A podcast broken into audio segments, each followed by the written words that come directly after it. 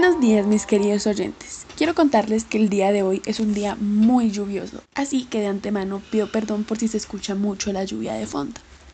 El día de hoy estamos en nuestro tercer y penúltimo capítulo de esto que se llama Identidad disociada, mil mundos en un cuerpo.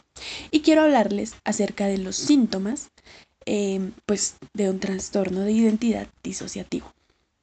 Primero quiero hablarles sobre eh, los síntomas pues, que son directos eh, pues de, un, de una disociación. Entonces, bueno, empecemos. En primer lugar, tenemos la amnesia, eh, que hace parte de no acordarse de tareas realizadas, objetos que uno no recuerda comprar pero los tiene. Por otra parte, en segundo lugar tenemos las voces. Entonces, estas voces son diferentes a las de la esquizofrenia, porque estas voces pelean entre sí y están, digamos, comentando lo que tú haces, por ejemplo, narrando. Eh, en tercer lugar, tenemos los síntomas de conversión. Eh, en este, eh, la gente suele sentir un entumecimiento de una parte, parálisis de alguna extremidad o una ceguera temporal. Como cuarto tenemos los flashbacks, eh, que son recuerdos que hacen revivir una experiencia como si estuviera pasando en ese momento. Puede ser traumática o no. Quinto, tenemos un trance, que es la reproducción de la conciencia del entorno. Como sexto, tenemos la conciencia de los alters, que si se acuerdan, en el capítulo pasado hablé que los alters también tenían su propia conciencia. Entonces, las personas pueden saber y percibir a los demás alters por cómo influyen en la vida de esta persona constantemente. Como séptimo, tenemos la inserción del pensamiento, que esto es sentir que alguien pone esos pensamientos o imágenes en nuestra cabeza sin que nosotros mismos seamos los que estamos pensando. Em, octavo, tenemos pensamientos retirados, eh, como en la anterior, pero este es al revés. Entonces, en vez de ponernos los pensamientos, los retiran.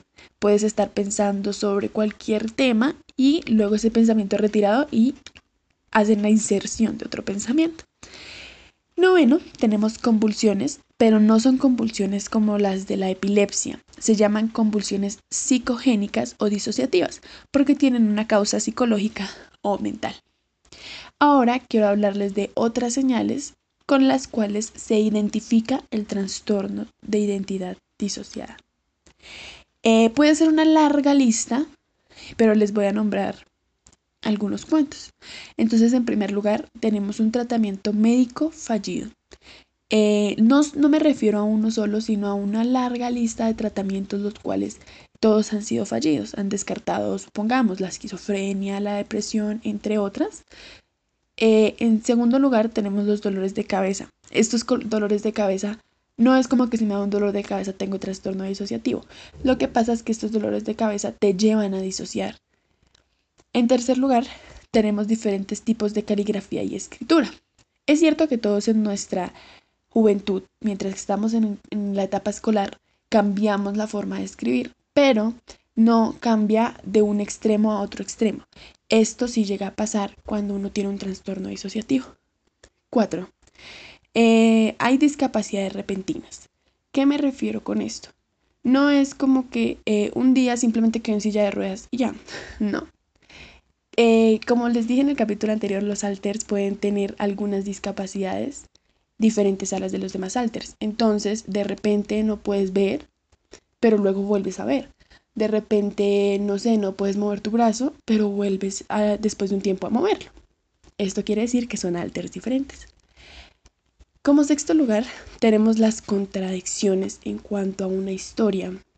Entonces, eh, yo puedo decir, que yo fui a tal lugar, pero eso no es cierto, porque resulta que yo me fui para otro lugar y esto pues no me acuerdo porque estaba disociando. En sexto lugar tenemos la distorsión del tiempo.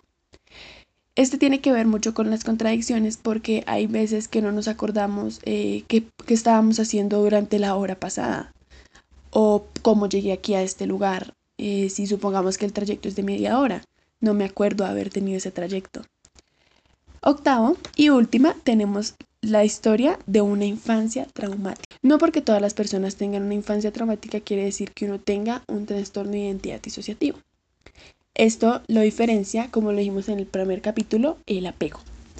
Así que espero que les haya gustado, que hayan aprendido un montón sobre el trastorno de identidad disociativo y nos vemos en el próximo capítulo que será el último. Muchas, muchas gracias por escucharnos.